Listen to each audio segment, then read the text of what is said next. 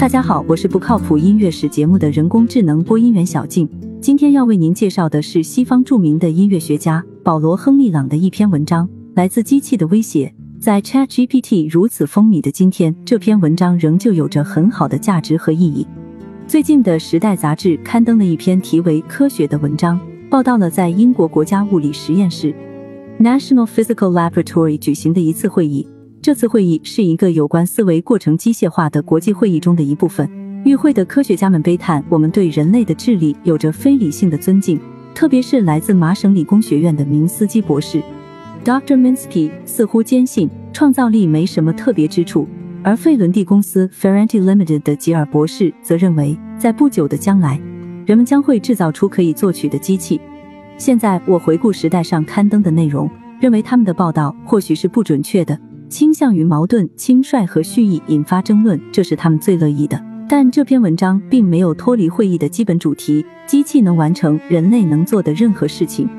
这样的科学观点让人产生恐惧，仿佛已不需要对世界抱什么希望，人们不再有梦想或渴望，只剩下机械化的思维过程。提出这一残忍观点的人不是吹牛者，而是公认的科学家。虽然他们受过良好的技术训练，经验丰富，但在看待人文问题上却太过于天真和短浅。在物理、化学、生物及其他自然科学研究中所获得的大量学问，应该在很大程度上充实我们的生活，而不是剥夺生活中的美。这些科学家所揭示的是一个剧烈变化着的世界，它的秩序、感觉以及精神和物质之间的新的联系。简言之，揭示生活本身的新秩序。但是，这种发现需要一种不再将精神生活视为人类存在之理由的新型人类去适应其中的变化。由此，我们将拥有许多技术专家和工匠，但不再有艺术家；会有许多科学家，但不再有学者；会有许多信徒，却不再有神秘主义者。而且还会有一大批对机器提供的优雅生活盲目崇拜的公众。如果没有高尚的人类价值观，就不会有真正的文化成就。每一种真正的文明都是人文精神的高度体现，因为所有文化，更具体的说，所有艺术都是一个持续追求高尚的过程。为音乐作品注入诗意温暖和色彩的灵感，能够被作曲机器以机械的方式制造出来吗？机器能体验出感受和氛围吗？机器是超理性的吗？它能面对真理吗？而且最重要的是，机器有道德和伦理方面的信仰吗？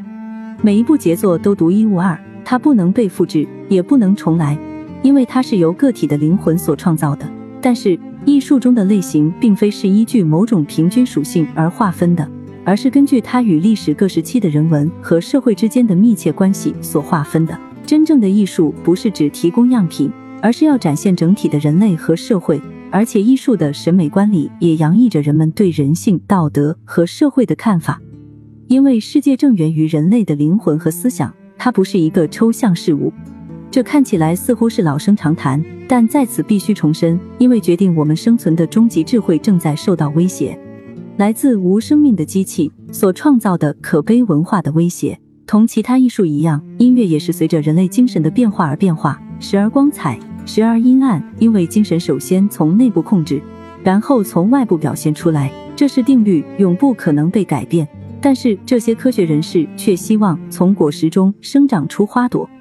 我们生活在文明趋于瓦解的混乱时代，古老的事物已消失并被遗弃，而新生的事物其神圣性尚不清晰，却远未结晶成型。然而，我们不能放弃如下一种热忱的信念：即如果我们要建造生命和信仰的大厦，那就要将它建立在人类精神这一亘古永恒的基石之上。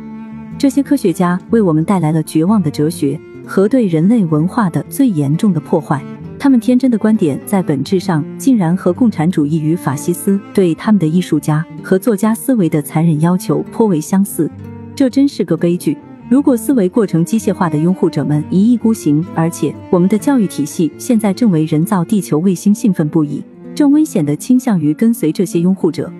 那么不愿与机器妥协的艺术家，就算不会被机器杀死，也会因缺少精神食粮而被饿死。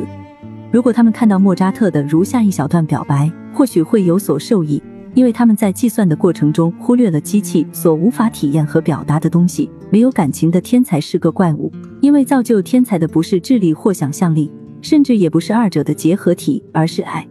爱是天才的灵魂。